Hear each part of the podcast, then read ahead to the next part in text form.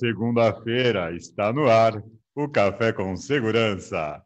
Fala, guerreiros! Fala, galera! Muito bem-vindos, ótima semana! Bem-vindos ao Café com Segurança. Todos os dias nos encontramos aqui no canal do CT Segurança, das 8 às 8h45, porque o nosso mercado de segurança é essencial. Hashtag somos essenciais.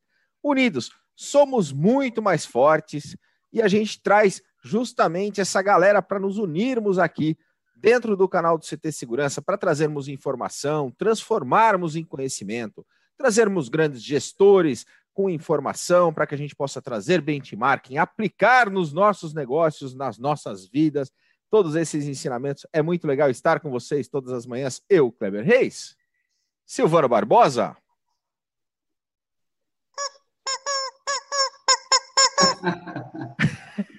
Essa é a Eusébia Matoso, a nossa mascote do CT Segurança. Cristian Visval! Adalberto Benhaja. E o nosso convidado especial de hoje, galera, ele que é CEO da Combox, Ricardo Halp está aqui com a gente. Bom dia, Ricardo. Bom dia, galera, tudo bem? Bom demais. E, ó, segunda-feira, o pessoal já chega cedinho aqui. A nossa audiência do Café com Segurança, vamos ver quem que já está aqui. Roberto Coletti. Ah, aliás, o Roberto passou por aqui, porque ele está em voo agora. Mandou uma foto lá do já embarcado. O Henrique Macedo, João Gabriel Barreto da ICTS, a Lucidalva, Everton Lima, PGB Protect na área, Alan Silva, o Riro, Rodrigo Martins, Zé Roberto da Techboard, Clearzone Brasil. É... O Christian vai me vai falar agora, porque é aquela hora que dá uma pulada no meu chat, né? Aí ele fica. Pulou, mas voltou. Atento, Falou para me corrigir. o Sérgio Fang, a Viane, uh, Daniel Coelho. Eu já... O Buiu, você pulou. Calma! Calma, Cristian Visual, me ajuda. Renato Buiu esteve conosco aqui, muito legal, Renato. Hackeando o café com segurança. Uh, quem mais que está aqui? Uh, o Marcos Antônio, o Carlos Hiroshi, o Luiz Guilherme Magaldi, Paulo Bonfogo, da Alfacense, Benedantas, Henrique Macedo, Josué, grande Josué, bom dia. E hoje tem programa, hein?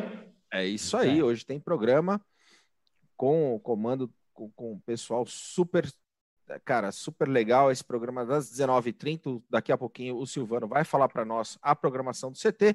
O Ayrton Dornelles, o Jorge Custódio, grande Jorge Piracanjuba na área, Rodrigo Martins, Fábio Lucatelli, Grupo GPS está aqui com a gente também, o André Pesce. É isso aí, galera. Christian, Muito... temos dois, temos dois Hero na live, Christian. Ah... O, que, o que, que acontece com isso, Silvano? Não dá, cara. A Tina Turner já falou que we don't need another hero. Meu Deus. Essa, alguém, uh, Vini, se você está escutando isso, pode derrubar o Silvano. Deve dar pode. Meu Deus. Mas, Silvano, conta para nós. A gente fala que o café com segurança ele traz bastante programação para o segmento. o Silvano foi derrubado da nossa live. Mas a gente fala da programação. Como está a programação do CT para hoje, Silvano? Ha! Voltei! Porque eu não sou Hiro. Vamos lá, pessoal. Hoje nós temos aqui nosso grande Ricardo Halp com a gente hoje. Às 19h30 nós temos o Segurança em Pauta, falando a respeito de como utilizar provas coletadas por soluções tecnológicas de A a Z, com o nosso grande amigo José Paz, que já está aí no chat. E também, pessoal, não vamos esquecer, estamos com uma oportunidade aberta com a central de vendas. O link está aí na descrição do vídeo. Clica para saber mais como você conseguir ganhar muita coisa. E temos uma reclamação online para fazer, hein? Já na própria sexta-feira, é, o café terminou 8h45, 8h46 já estavam pirateando as meias do Silvano no Mercado Livre. Você entrar já tem meias usadas do Silvano no Mercado Livre, as vendas dispararam e não é a gente, hein? Não é o Silvano, Silvando, é pirata isso. Silvando Barbosa é pirata. É. Meias Fazendo piratas. História no nosso mercado. Desde o estouro das bolhas das tulipas, nunca se viu uma especulação né, imobiliária, imobiliária tão grande. Tá tudo bem. Galera, e nesse domingo a gente soltou o episódio do podcast CTcast com o Gustavo animal, Ditz. Animal. Cara, tá muito legal. Tá sensacional. Ele que foi presidente, vice-presidente da ASIS, É, muito show, muita história legal, coisas que a gente deve aí assimilar e aprender para aplicarmos uma trajetória subindo os degraus. É o, é o episódio com o Gustavo Ditz. Vale super a pena. Tá lá no Spotify, tá no Deezer, tá no Google Podcasts, Apple Podcasts, tá em todas as plataformas de áudio e tá aqui também no canal de segurança. E essa programação fica gravada para que vocês possam ter acesso. Quem eventualmente não pôde estar conosco aqui, tem reprise ao meio-dia e 15. E a galera do Instagram também, dá um alô para a galera que está no Insta, está no Face lá da Revista Segurança Eletrônica, do CT Segurança. É muito bom ter vocês conosco. Daqui a pouquinho, às 8h15, a gente encerra a transmissão do Insta. Vem para cá para o youtube.com.br CT Segurança.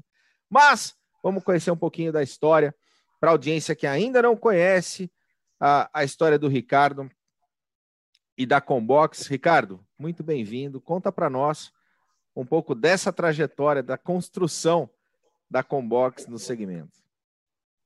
Legal, cara. Pessoal, obrigado pelo convite, primeiramente, né? Um prazer estar com vocês aí.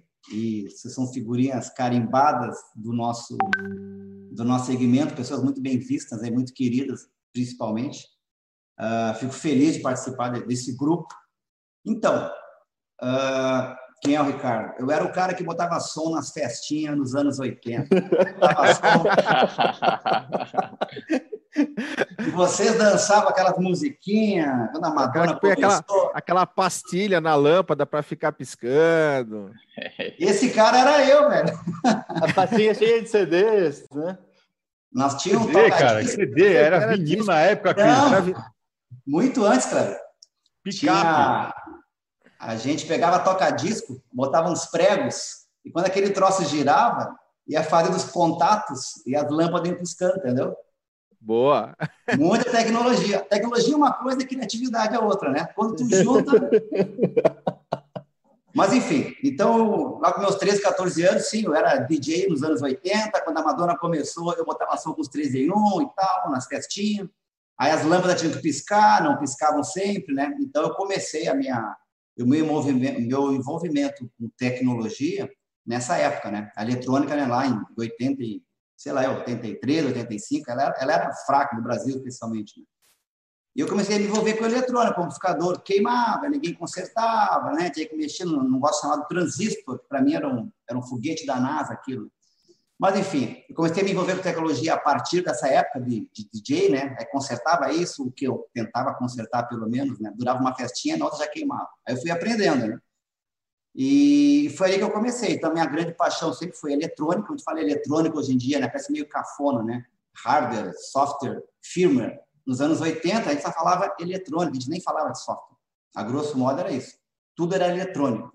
Então, eu acabei indo para essa parte do hardware e tive meus empregos até os 17, 18, 19 anos. Eu dei aula no Senai durante cinco anos. Eu dava aula de manhã, de tarde, de noite. Eu gostava muito de dar aula. Eu gostava muito de eletrônica. Aí, com 24, eu abri minha consultoria. Eu vendia. Ô, Ricardo, nisso, hoje em dia, o Silvano que vem com a playlist do Spotify dele pronto e fala que é DJ, então não vale nada, né? Não. Pode botar aquele programa do Silvio Santos. Qual a música? Eu vou, eu vou te pegar, velho. Eu sou monstro. Meus amigos brincam comigo lá. Né? Dá três segundos para o Ricardo que ele vai adivinhar a música. Eu gostava muito, ainda gosto. Né? O Adalberto, ele era o Pablo, tá? Ele não gosta que a gente fale, mas o Adalberto, ele foi um dos Pablos do Silvio Santos. Ah, o Pablo é aquele do... Eu tocava nem Mato Grosso, então era... Olha o sorriso dele, olha lá. Ok. Isso é o bom de estar ao vivo, né? É, Adalberto, tu, tu tá ao vivo, né? Te comporta. Pode mandar as respostas. o WhatsApp do Silvano tá bombando ali, eu sei, né? Se contenha, né? Então, e aí eu fui dar aula no Senai cinco anos, acabei, com 24 anos, eu abri uma empresa de consultoria, que era a Vectra, o que eu fazia na Vectra, eu era um terceirizado, um projetista terceirizado, né? Então, eu ia numa empresa que fazia controle de temperatura, e falei, cara, quero fazer um controlador novo, etc e tal. Então, a minha paixão era processadores, ainda é, né? Mil controladores. E eu fazia esses projetos, bolava a placa, escolhia o processador, etc e tal, fazia o design, entregava a placa para o fabricante, e ele fabricava, e eu ganhava uma grana. E isso durou lá uns 10 anos. Aí chegou um ponto que eu entendi que eu queria mesmo fabricar as minhas próprias, uh, o que eu mesmo bolava, né? E aí, então eu abri na época uma empresa chamada Chipsat e depois abri a Combox. A Chipsat fazia hardware e software para rastreador, desculpa, rastreamento, né? então a gente fazia a placa, naquela época era muita inovação, 2005, né? E a gente também já fazia o software, né? E o software já era SaaS em 2005.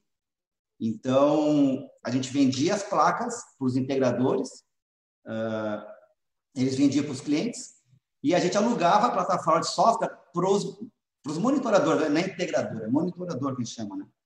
Então, a gente cobrava mensalidade. Isso foi bem no começo. Depois vendia a Chipsat, fica a Combox.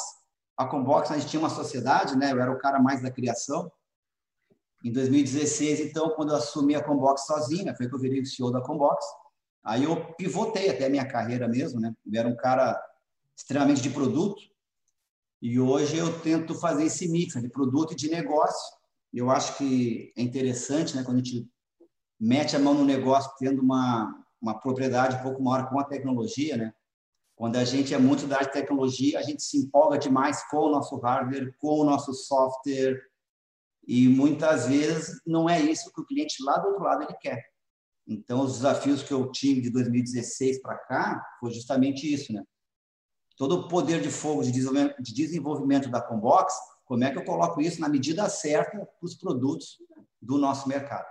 Então, 2016 para cá, fiquei só na Combox e o que a gente faz hoje é hardware e software. Quando a gente criou a Combox lá em 2005, 2006, a gente fazia só as placas, só hardware. E eu era o cara do hardware, né? Quando tu monta uma empresa é assim, um faz a placa, o outro vende. É, era, a Combox era desse tamanho. Hein? E a gente fazia só hardware. Nós não tinha intenção nenhuma de fazer software. A gente nem tinha tecnologia de software. Hoje, eu acho que a, a parcela de software na Combox é maior que a de hardware, quando a gente começou, teve essa pivotagem durante esses anos todos, né? Porque, querendo ou não, o software que aparece muitas vezes na cara do cliente na operação, né? Então, gera muita demanda de customização, de alteração, de adaptação, de integração. Então, hoje a Combox faz os dois, hardware e software. Essa é a Combox, essa sou eu. Se quer pedir uma música, Silvano, pode tocar aí que eu acerto. Me dá dois segundos. Eu não vou pedir, porque senão o Adalberto já vai se empolgar, rapaz. Aí, ah. vai... aí não dá. Mas, é legal Ricardo, ver nessa, nessa trajetória, Ricardo, pessoal que eventualmente conheceu a, a, o primeiro contato com a Combox através das multi-IOs, né? Primeiro contato é. foi um contato seco? Ah, Pega essa, Silvano. Olha, que, quem não é da área de, de tecnologia assistiu uma live dessa, falei, porra, mas o que, que esses caras estão falando aí, né? A gente não se aguenta, né? O nosso lado nerd, ele vem e nos toma conta, né? Incrível, né? Total. Então, verdade. O Christian tá ali rindo, mas não tá entendendo nada. mas ele tá ao vivo, cara, tem que rir. E realmente. Só pelo, só pelo do lado nerd já é para dar risada. É. Isso é comum, viu? Não é NA nem NF, é comum mesmo. Olha, estou te superando aí. Eu estou intimidado aqui até. Falei, pô, falar isso aí. Verdade, a primeira. A, a Multi.io é interessante, cara. A gente criou a Combox 2005 para fazer controle de acesso. Tinha uma placa na época, pô, a Combox tinha que ser diferentona e tal. Então, a placa de 2005, ela já tinha que ser Ethernet, ela já tinha que ser IP. Legal. Aí, em 2007, por aí, a gente fez na parceria com algumas empresas. Uma delas foi a Digiforte. A Digiforte entrou na parceria desde muito cedo, né? E eu fazia as placas. Na Digiforte era o Eric, que era o filho do Bonilha, que fazia o software. E a gente, 10 horas da noite, conversando de TCP IP, nerd, versão muito mais que esse contato seco aí e tinha que comunicar a de forte com a Combox, né? Por que aconteceu isso? Naquela época, os condomínios, eles não tinham muito controle de acesso, mas já tinha o Digiforte. No negócio de 2006, 2007, era ver a imagem, né? E a gente, quando fez o controle de acesso, a gente integrou com o Digiforte. A ideia é quando o cara passasse na catraca, no torneio, o clipe, isso no controle de acesso. Aí, em 2007, pintou um outro nicho. Isso que é interessante, é, é tecnologia, nicho é um troço muito louco, né? O que acontecia? Tinha condomínios que eles não necessariamente queriam botar um controle de acesso, porque em 2007 ainda era caro. não era tão comum quanto é hoje. E o que acontecia? O pessoal, a Digiforte estava numa uma curva muito grande de crescimento, super aderente a condomínio, pô, o porteiro podia ver o vídeo, etc. e tal, aquela, aquele mosaico, aquele dashboard bacana. E o que começou a acontecer? Pô, o cara queria botar o CFTV, mas não queria um controle de acesso. Porque o controle de acesso, pessoal, ele impacta na operação do condomínio. Não é que nem eu botar uma lâmpada lá que vai ligar, e se estiver ligado ou não, quase não impacta. Quando tu coloca o controle de acesso, tu vai mandar o cara usar tag, vai mandar usar biometria, cadastrar dedo, e o cara vai esquecer, tem toda uma gestão, né? Então, o que acontecia? Pô, como é que a gente consegue fazer isso? Aí os integradores, dava até dó, né? A gente vendia uma placa de controle de acesso, que tem interface WIGAN, banco de dados, etc. e tal, e o Digiforte botou um comando na época que era só para mandar bater o relé, como se fosse abrir a porta do controle de acesso. E o que acontecia? A gente começou a vender isso, e vender bem. Só que a placa de controle de acesso, a gente não usava nada dela, só o relé. Então, o que a gente fez? A gente, no caso era eu, eu capei tudo, tirei banco de dados, tirei interface de cartão, tirei interface serial, eu capei o que deu. E, claro, a gente investiu na época um pouco de robustez nas multi-IOs. Então, o que a gente fez? A gente tirou toda a parte de, de controle de acesso das placas e deixou só os IOs. Ou seja, é daí que nasceu o nome Multi-IO. Então, a, a Multi-IO ela é um subset da placa MCA10, que é a controladora. Tanto é que durante anos, quando eu falo anos, fazem 10 anos, o firmware da Multi-IO era o próprio firmware da MCA10. Então, aí essa linha, essa foi legal porque foi aquele teorema de Pareto que é bacana, o 2080, né? A gente fez muito rápido as multi a gente só capou hardware, alteramos alguma coisinha ali, etc e tal. A gente lançou a multi-IO 100, a 400 e a 800, tudo uma vez só. Mesmo firmware, porque naquela época era só eu que fazia o firmware da Combox. Né? Eu não tinha como dar manutenção em dois, três firmware, versões A, B e C. Então a grande sacada era como é que a gente faz um firmware só que dê para várias placas, né? E aí nasceu a Multi.io. E aí foi uma parceria muito feliz, cara. Tem muita, quando começou a automação IP nesse mundo de segurança, né? Começou com esse, com esse negócio de Multi.io. Tem muito lugar. Já vendeu, vendeu milhares de Multi.io já. Oi, Ricardo, e com tudo isso que você está falando do conhecimento de eletrônica, né, o lado nerd e tudo mais, que normalmente é o que move o início de, de fabricar algo, né, de construir algum produto. Agora, no que o negócio cresce, aí você passa a ser o CEO do negócio, né? Compartilhe um pouco com a gente a, as mudanças, de, a, o que a cabeça precisa mudar, os conhecimentos que a gente precisa buscar, até para não correr o risco de, de a gente continuar um apaixonado pelo produto, né? Mas que não necessariamente consegue tocar o negócio, fazer a gestão e fazer o produto chegar para mais pessoas e efetivamente fazer o negócio ser rentável. Fala um pouquinho para a gente como foi essa mudança. Cara, foi uma mudança radical, viu? Porque eu sempre me coloco, na, eu me vejo, né? Hoje, eu me sinto quando eu tivesse 18, 19 anos, porque isso. Uh, naquela época de eletrônica, eu acho que, sei lá, eu, 70% do que eu aprendi, eu aprendi até os 20 anos. Quando eu tinha 17, 18, 19, eletrônica para mim era muito fácil. Eu não tinha o menor esforço para entender aquilo. E aprendi bastante coisa. Aí com os 20 fui dar aula. E a pressão, quando eu pivotei a minha carreira em 2016, eu me sinto nessa mesma fase. Eu estou aprendendo muita coisa ainda. Uh, eu não fui um CEO de carreira formado em administração ou marketing que assumiu as empresas e teve uma escala, né? Eu assumi a Combox sopetão em 2016, embora eu já tinha outras empresas, né? Então, cara, é uma mudança muito grande. Uh, a gente tem que aprender coisas e, por incrível que pareça, a gente tem que aprender a desaprender algumas coisas. A gente tem que deixar lá umas, umas mochilinhas para trás. Uh, chega a dar dó de vez em quando, né? Pô, aquele produto ia ser muito bacana se o chip fosse tal, se fosse uma internet, uma internet gigabit, não fosse. Aí o lado que eu aprendi com o CEO é, Ricardo, um pé no negócio, um pé na tecnologia. E eu tenho essa percepção. Acho que naquela época eu dei aula, eu dava, eu dei aula cinco anos no Senai, cara. eu aprendi um pouco essa questão lá na ponta do cliente, né? Tinha aluno que soldava cano durante o dia e de noite eu tinha que ensinar transistor para o cara. Ou seja, são mundos totalmente desconectados, né? Então, essa parte de didática, etc. e tal, sempre me acompanhou. E eu sempre tive apreço por isso, né? Então, hoje, na frente da empresa, eu me esforço, e aí é difícil segurar a onda, né? De desenvolver produto, desenvolver tecnologia, mas, cara, um olho e meio no cliente. Por sinal, o que eu mais gosto de fazer desde quando eu assumi a empresa é me enfiar dentro de cliente. E eu vou pessoalmente, na medida do possível, né, entender a operação do cliente, quais são as dores, o que, que não funciona, e depois eu penso como que eu vou resolver isso aí com, com tecnologia.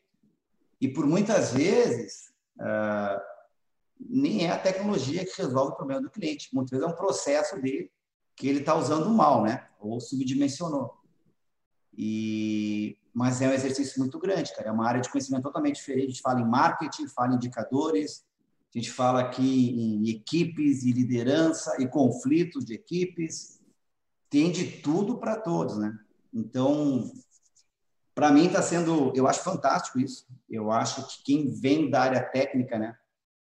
Eh, no meu caso, eu vejo como uma, uma segunda super oportunidade de aprender outras coisas, né? Tem muita coisa de material, é, seminário, tem livro para empreendedor aí para dar e vender, mais para vender do que para dar, né? E especialmente Até sobre essa senão não seria empreendedorismo do autor do é. livro, né? A livraria ia quebrar, né? Se fosse esperar isso. Mas eu fiz essa pivotagem aí, cara, e, e realmente é isso. A gente tem que. É olho no cliente. A grosso modo é isso. Acho que o melhor que o CEO pode fazer, independente da empresa, ele tem que ter a percepção do cliente.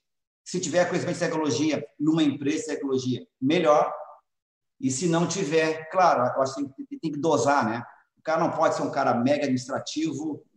A empresa de tecnologia, ela, eu acho ela meio diferentona, né? É difícil falar com o cliente sem tu em alguma pitada de tecnologia, tu vai acabar te envolvendo, né? Então, nesse aspecto, eu me sinto muito à vontade, né? De poder discutir o negócio e ter alguma percepção que, que tecnologia é aplicado para aquele cliente. Isso, para mim, foi uma, uma super mudança. Eu tive que fazer curso, tudo, consultoria, eu tive que aprender quase que do zero. Mas estamos aí, passando crise, estamos firmes, por enquanto, tudo sob controle. E o desafio de fazer tudo isso no mercado nacional? Porque você não, você monta tudo, né? Você desenvolve tudo dentro de casa. Quais são os principais desafios e qual foi o maior susto que você já tomou fazendo isso? Cara, o principal desafio eu acho que é o know-how, ter o conhecimento, né? Porque ter o conhecimento e manter a equipe. A gente tem equipe aqui de longa data, isso não é normal no mercado de tecnologia, né? Acho que o maior desafio das empresas de tecnologia hoje é reter as pessoas, porque o mercado ele é muito dinâmico, né? Mas o que a gente tem de consolo hoje, Silvano, assim, nos anos 80, 90, a gente não tinha acesso à documentação, a gente não sabia quais são os processadores A, B e C, e já tinha 30 processadores. Hoje tu tem acesso à, documentação, né? Então, a, eu peguei a transição né, da, da internet, na 90 e poucos. Eu peguei a transição entre não ter acesso a nada, era só livros, os antigos databooks, e a transição da, da internet. Então, a gente teve sim acesso a saber que tem um processador A, memória B, etc. e tal. A gente não ficou tão restrito como aquela galera dos anos 80, né? Mas a gente pegar em desafio, cara, uh, tem de toda a ordem, né? Primeiro é a formação de pessoal. A gente, aqui no Sul, a gente tem uma veia, então tinha, né, uma veia bacana de desenvolvimento de hardware, tinha umas empresas bacanas aqui, né? Mas a gente pegar desafio, uh, a tecnologia é uma mão de obra mais cara, é uma mão de obra é muito seleta, né? A gente na hora de concorrer com importado, a gente sofre, isso eu acho que uma das coisas que a gente sofre bastante é isso, né? A gente, quando contrata um desenvolvedor aqui, uh, a gente sabe como funciona no país, sem entrar em política aqui nem nada, mas eu tenho que vender X mil reais para pagar um projetista, né? Nem sempre lá fora essa é a mesma realidade. Então, a gente Uh, tem nichos de mercado que a Combox uh, resolveu não participar, justamente por essa concorrência, né, onde é mais low cost, a gente não tem condições de, de alcançar a galera que importa a placa, muitas vezes a gente container, ou se vem é uma placa semi-pronta, a galera monta aqui, claro que é muito mais barato que a gente, a gente paga mão de obra, né, toda essa... A gente tem uma tributação uh, que não é baixa, né? Então, para a gente poder remunerar a mão de obra, nesse cenário de alta tributação e uma competitividade, de certa forma, quase que desleal, para mim é um dos maiores uh, desafios é esse para desenvolver produto. E a gente fica, né? Pô, Combox, por que tu não pega lá a placa do Silvano, que já é um PC, que tu carimba, que já vem com Windows, os cambal. Uh, a gente não usa Windows, a gente não usa Linux. A gente até então a gente adotou a seguinte doutrina: tudo o que a gente vende, a gente mexe. Tudo. Esse é do tempo do, voltando a falar do, do, do do Bonilha, o TCP/IP da placa lá no começo, a gente mexia em tudo, porque a gente tinha um cliente, é um cliente grande, tá? Assim, tinha uma das maiores empresas do mundo. Tinha quatro, tem 400 placas lá instaladas. E a rede era muito ruim, cara. E a solução foi mexer no TCP/IP para trafegar no cliente e nós entramos, boa parte, para a gente resolver esse problema aí. Era muito rolo de rede.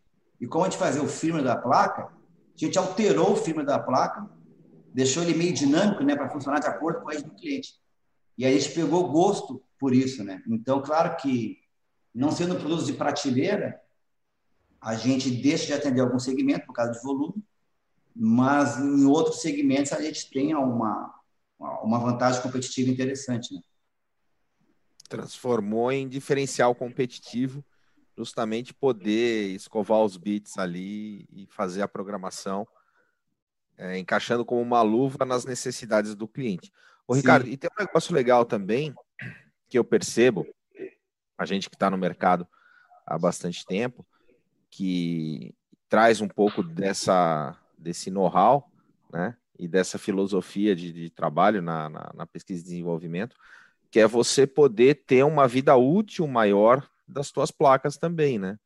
É, é um dos poucos casos que a gente vê o pessoal com muito tempo de placa e você sem precisar necessariamente trocar o hardware dela, podendo fazer uh, as, as atualizações de firmware e manter o parque por um tempo muito maior uh, do que o padrão de mercado. É, isso é fácil, mano. A gente, a gente tem clientes, cara, que tem placas e software nosso há mais de oito anos. E não é 5, 10 placas, são 700. Tem um cliente nosso que tem, tem umas 1.300 placas nossas. E por baixo, deve ter lá 7, 8 anos. Eu acho que tecnologia é isso, né? Não é botar só display gráfico, luzinha, vozinha, dando um monte de tchau. A tecnologia tem que andar junto com longevidade. Você não vira commodity. E tem que ter também robustez, né? Então, realmente, o fato da gente desenvolver os produtos, alguma desvantagem é óbvio que tem, tá? Não é, não é tudo alegria, né? Mas o fato da gente desenvolver o produto, a gente fica habilitado a projetos como esse que tu comentou. De, são parques que ficam eu nem falo cinco anos. Cinco anos, para mim, é muito novo trocar um parque cinco anos, né? Então, estou falando de dez para fora. Então, isso... Porque a operação do cliente muda. Isso é muito importante, né? Aí o pessoal compara, pô, mas desenvolver no Brasil é diferente nos Estados Unidos, diferente que não sei aonde. Eu entendo que é. A nossa realidade não é igual à dos outros. A gente tem que tropicalizar tudo aqui. Né? Então, tem uma série de recursos que a gente colocou agora, por exemplo, em 2018, ano, ano retrasado, 19, que em 2012 14 o cliente não fazia nem ideia que tinha que ter aquilo lá. A gente tem um cliente que é banco, que ele tinha a seguinte opção na época, né?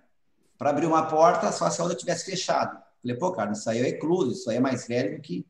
Só que eram seis portas. Né? Abriu uma porta, as outras cinco tem que estar fechadas.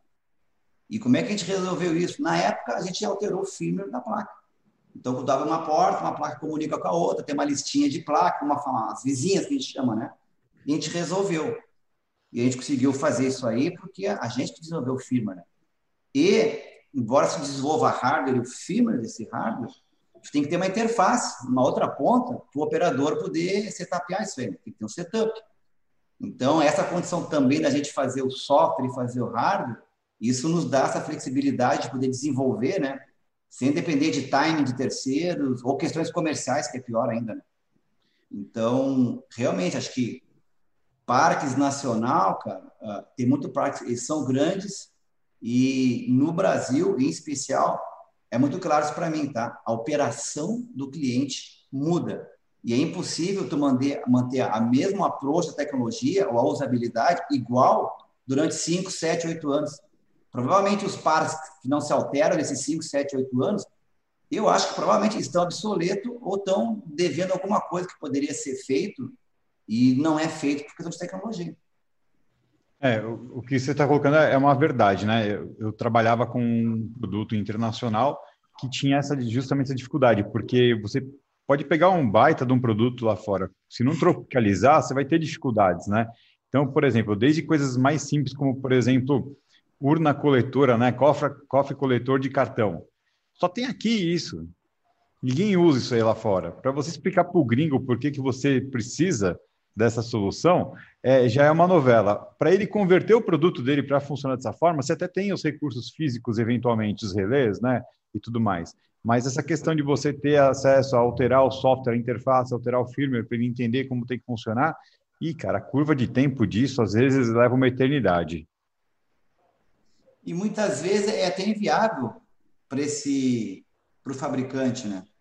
Uh, boa parte dos fabricantes pegar os grandes, e são grandes talvez por isso, né? A história do ovo da galinha, são grandes porque eles vendem para o mundo todo.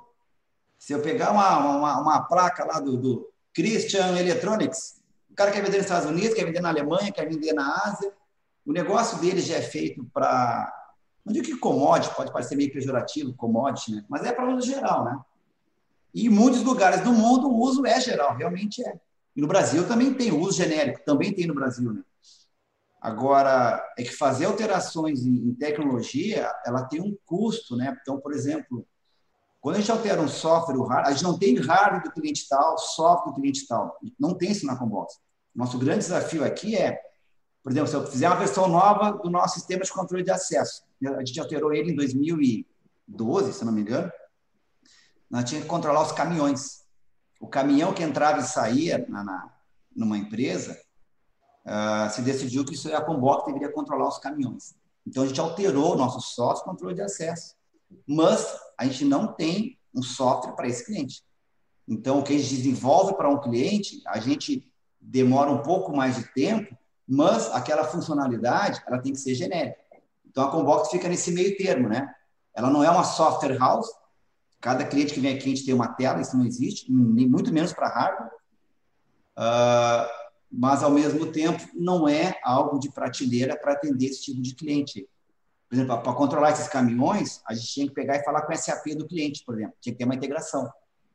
Né? Então, e, e, a Combox, é, é, abrindo um parênteses, a gente é muito conhecido por fazer o próprio hardware e software, né? E a gente evita uh, integrações com hardware terceiros por dois motivos. Primeiro, enquanto a gente tiver o nosso a gente entende que comercialmente é interessante para nós. Uh, e segundo, por questões de estratégia, né? A gente não consegue fazer, alterar o hardware terceiro do jeito que a gente gosta de alterar o nosso. Então, a gente também, como falei, a gente não é uma software house, produto de prateleira, desculpa, produto sob encomenda, e também, o caso contrário também não. Nosso desafio é ficar no meio. A gente é muito forte, pessoal, e integração não com hardware, integrações com outros softwares. Então, por exemplo, pega lá, Banco Central. Se for admitido no Banco Central, todo o teu setup não é feito no nosso software controle de acesso. É feito no Microsoft AD. Isso a gente faz desde 2007, 2008, quando a gente entrou no Banco Central. Então, são integrações que envolvem tecnologia, independente do hardware. Uh, existe uma série de integrações, especialmente no mercado corporativo, no residencial. Isso não é assim, é muito claro, né? A Combox sempre teve esse corte corporativo. No corporativo, é certo que tu vai ter que integrar com muita gente. Vai integrar com o Microsoft AD, vai integrar com o SAP, vai integrar com o software de RH do cara. Isso sempre vai ter. Então, essa questão do desenvolvimento, ela exige essa flexibilidade. É impossível de chegar num cliente A, funcionar, dificilmente no B vai funcionar da mesma forma. Existe uma série de vezes que sim, funciona, mas, cara, é muito comum. Legal, ganhou o projeto, o integrador ganhou o projeto, falou, pô, o Combox, a gente fechou lá com o CT, um projetão bacana, mas ele tem um software lá que é deles, que é, como é uma empresa mundial, né, tem que falar aquele software lá. Então, a gente vive fazendo integração com outras plataformas nesse sentido. Acho que uma mensagem bacana aí, Ricardo, para toda a nossa audiência, é essas definições de estratégia e clareza de propósito. Né? Então você sabe que você está atuando num nicho de mercado corporativo, você tem a tua persona ali muito bem definida, define as tuas estratégias e os teus diferenciais competitivos para que você possa ser o melhor naquele nicho, naquele mercado, respeitando, claro, essa questão que você nem comentou, né? É commodity, uh, e nem no sentido pejorativo. Eles fazem desta forma, é o negócio deles fazer dessa forma, eles são bons nesse, nisso que faz, e eu me coloco numa outra condição como uma alternativa que tem esses diferenciais competitivos. Exatamente. Uh, por exemplo, se pegar uma pegar um hardware qualquer aí, tá? Muitas vezes, por exemplo, a caixa, se é de plástico ou é de ferro. Isso já muitas vezes impacta muito no produto, né? Vai fazer um design ou sem design? Vai colocar mais robustez ou menos robustez? Isso tem que estar muito claro na, na, nas ideias de qualquer fabricante. Uh, a gente se esforça aqui para as coisas não serem exclusivas, né? Ou eu coloco robustez, ou eu coloco muita memória, ou eu coloco uma tela bonita ou uma tela que realmente não trave. O desafio hoje, isso eu trago para mim, isso é muito meu, né? Uh, eu tenho na cabeça, como eu fui projetista durante 30 anos, Aí, vamos abrir a sessão nerd aqui. A gente tem aquele negócio de programação que é lógica E e lógica ou. Né? Ou eu falo com o Silvano ou eu falo com o Christian. E eu tenho uma noia, uma paixão pela lógica E. Eu tenho que falar com o Cristiano, e com o Christian, e com o Silvano, e com o Adalberto, e com o Kleber. Isso é o desafio. A ou é muito fácil. Ou eu faço software ou eu faço hardware. A gente só fazia hardware no começo. A gente e ficou muito claro para a gente poder uh, entrar naquele mercado que era mais corporativo, a gente tinha que ter software. Não tinha como buscar. E a Combox não tinha ninguém de software. Para não dizer que tinha, tinha um cara que era de hardware e esse cara era eu. Né? Então a gente teve que criar isso aí. Então o desafio é esse, né? Então a gente Uh, para gerar tecnologia, tem que estar muito claro, primeiro, que segmento que a gente quer atuar. É muito difícil concorrer com preço. Quando fala concorrer com preço, não estou de forma alguma desmerecendo a galera que é mais de residencial, porque são outras habilidades, né? O cara tem que acertar no design, uh, no corporativo, uh, a, a, criticidade do projeto geralmente é maior, né? Não pode deixar a porta do banco trancada às 10 da manhã, se a agência vai abrir. Eu não posso fechar o estoque de uma loja de varejo no auge da Black Friday. Isso aí é ruído para dar com pau, né? Então, a robustez, ela, ela é uma variável muito importante quando tu fala em tecnologia, né?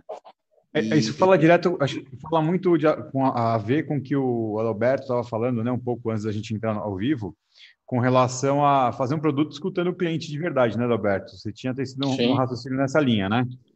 É, que às vezes a gente vê fabricante tanto de hardware, software, é, ele se apaixona tanto pelo produto dele, pela solução dele, que ele não se preocupa se o cliente precisa daquele produto ou daquela solução. É, é, para ele, pouco importa se aquilo está resolvendo a dor do cliente, porque ele gosta tanto do produto dele que ele quer ficar falando do produto dele. E a gente precisa realmente entender, lógico, óbvio que a gente precisa se apaixonar pelo nosso produto, pelo nosso negócio, mas a gente precisa se apaixonar muito mais por resolver dor de cliente. Se for com os nossos produtos e a gente conseguir sempre adaptar os nossos produtos para resolver as dores dos clientes, aí faz mais sentido tudo isso, e não você ficar, de repente, batendo na tecla lá e morrer abraçado com o seu produto, né? É, e, e, muitas vezes tem produtos, cara, sensacionais, sensacionais, de seja de especificações técnicas ou seja de funcionalidades, né? E mas eu acho que um, um pilar que qualquer empresa tem que considerar é tu vai vender isso para quem e por que que esse cara vai te pagar? Poxa, vou botar uma placa com LCD touch, com Windows, não sei das quantas, que legal, internet gigabit. vai ficar dentro de um quadro elétrico de uma fábrica de pneu. Ninguém vai ver o teclado touch. Se for o Windows ou não, é para bater relé. Não usa o Windows para bater relé. Faz um programinha em C, quem é da área vai me entender. Ou seja, essa overdose de tecnologia, ah, eu acho ela muito prejudicial. Muitas vezes ela polui a visão do cliente. É tanta coisa do cliente sabe nem por onde começar. E muitas vezes a dor do cliente não é uh, o tipo da tecnologia que vai resolver, é como tu vai usar aquela tecnologia. E eu acho que os fabricantes, antes de desenvolver produto, e eu falo por mim também, né? Ter essa percepção lá da ponta, eu vou resolver o que fazendo o que, né?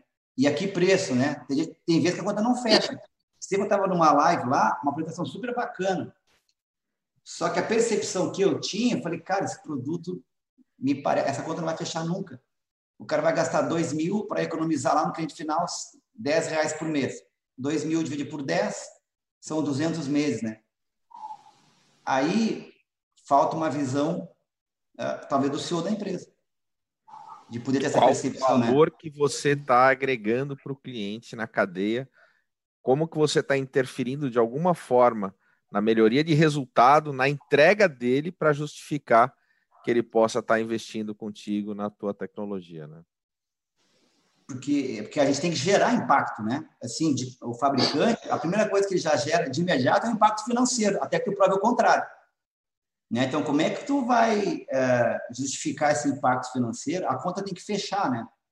E, e eu acho que o grande desafio é esse, né? No mundo corporativo, uh, como se tem indicadores, geralmente se tem uma régua mais alta de gestores, é mais fácil de fazer isso, é bem mais fácil.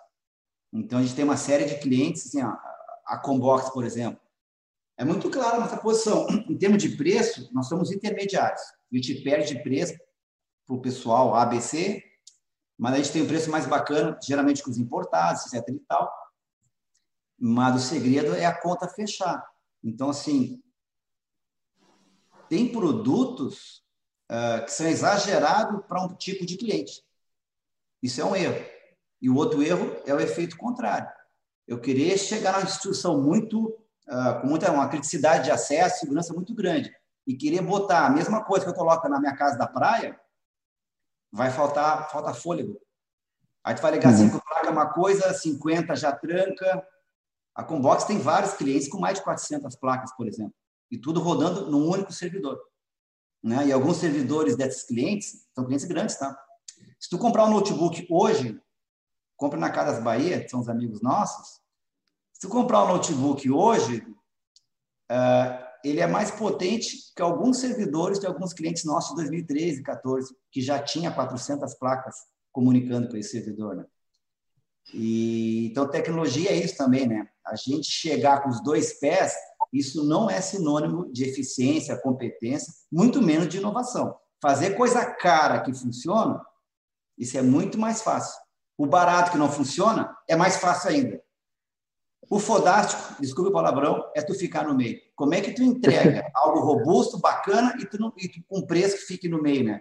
Esse é o desafio. A Combox tem esse, esse selo, né? A gente, que a gente fala, a gente não não está dizendo que a gente é mais barato, mas claro, nós não somos, não tem nenhum orgulho em dizer que a gente tem um preço intermediário, a gente é mais caro que fulano, Beltrano, não tem orgulho nenhum nisso.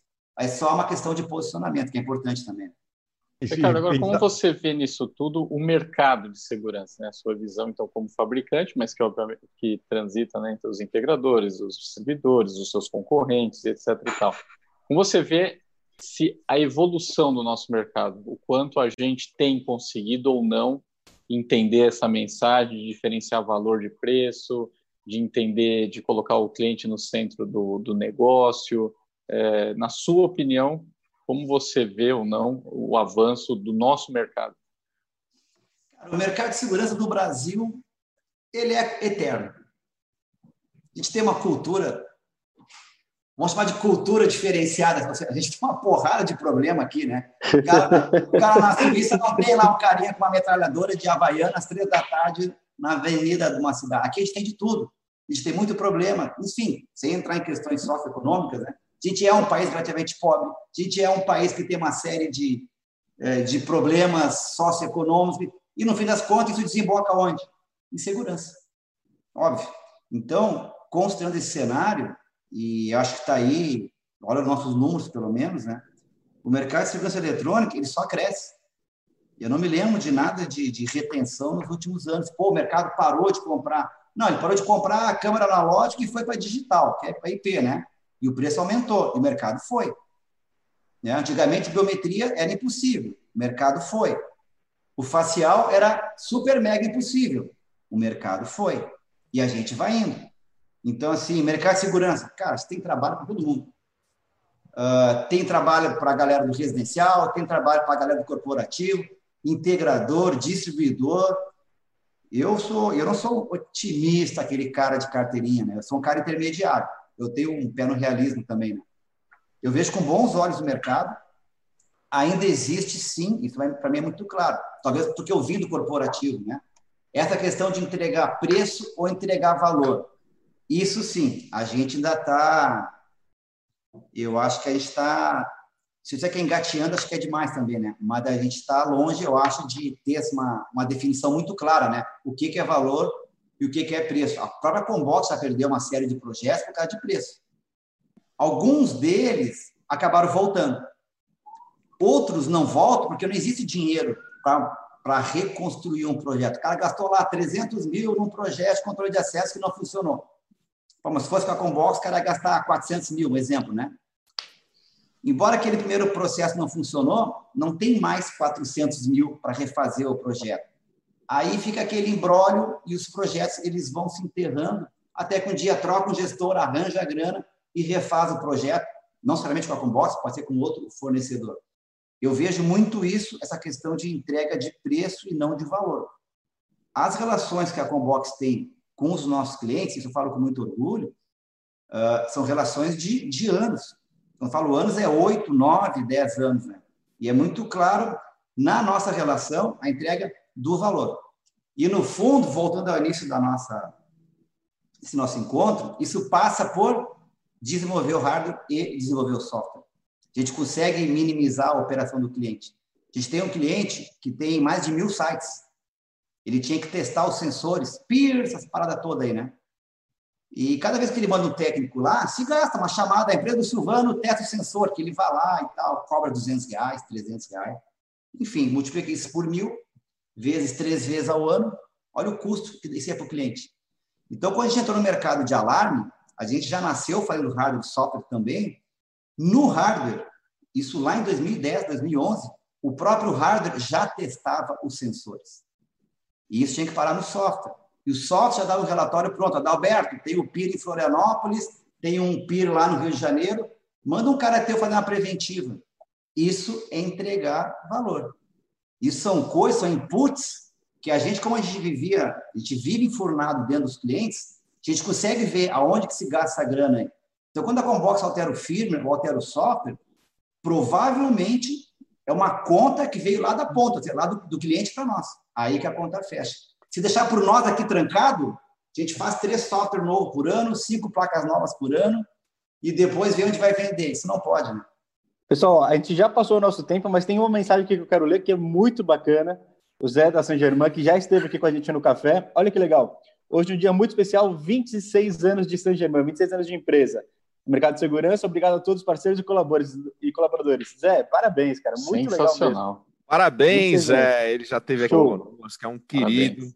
Parabéns. Agora a pergunta é: Será, será que o Zé já foi em algum. Será que o Zé, o Zé tem idade para isso? Será que ele foi em algum dos bailinhos que o Ricardo tocava lá como DJ? Na época do Bidis, eu não tava, tá? Era da minha ou, ou, ele, ou, ele, ou ele era o tio que mandava baixar o som. Ricardo, quem quiser entrar em contato com o Combox faz como? Cara, pode ser para o comercial, arroba Combox, o contato, arroba combox.com.br. Tem no site também. Uh, e ali a gente redireciona uh, para as pessoas, se é comercial, se é técnico, se é suporte, se é produto. Muito bom. Só temos que agradecer a sua presença, foi fantástico. A gente já passou aqui um pouquinho do, do horário, mas foi muito bom, não dava para cortar. Legal, cara. Se deixar aqui a, a, minha veia professor, eu, Silvano, né? A gente vai até as da tarde aqui, né? Pessoal, obrigado pelo convite aí. Espero que tenha somado alguma coisa aí. Desculpe qualquer coisa. Enfim, estou à disposição de vocês. Se tiver que voltar com outro papo, cara, vai ser um, um super prazer. Show de bola. Muito legal, Ricardo. Obrigado pela tua presença. Valeu, galera. Nos vemos às 19h30 uh, eh, com o Josué e toda, toda a equipe. E amanhã o professor Caruso, Carlos Caruso, estará conosco falando sobre as histórias no nosso segmento. Muita e coisa amanhã bacana. nosso programa de número. Qual é o número, Adalberto? Amanhã é 85. Foi 84. Show de bola. Valeu, é isso aí, pessoal. galera. Valeu! Abraço. Valeu. Adiós.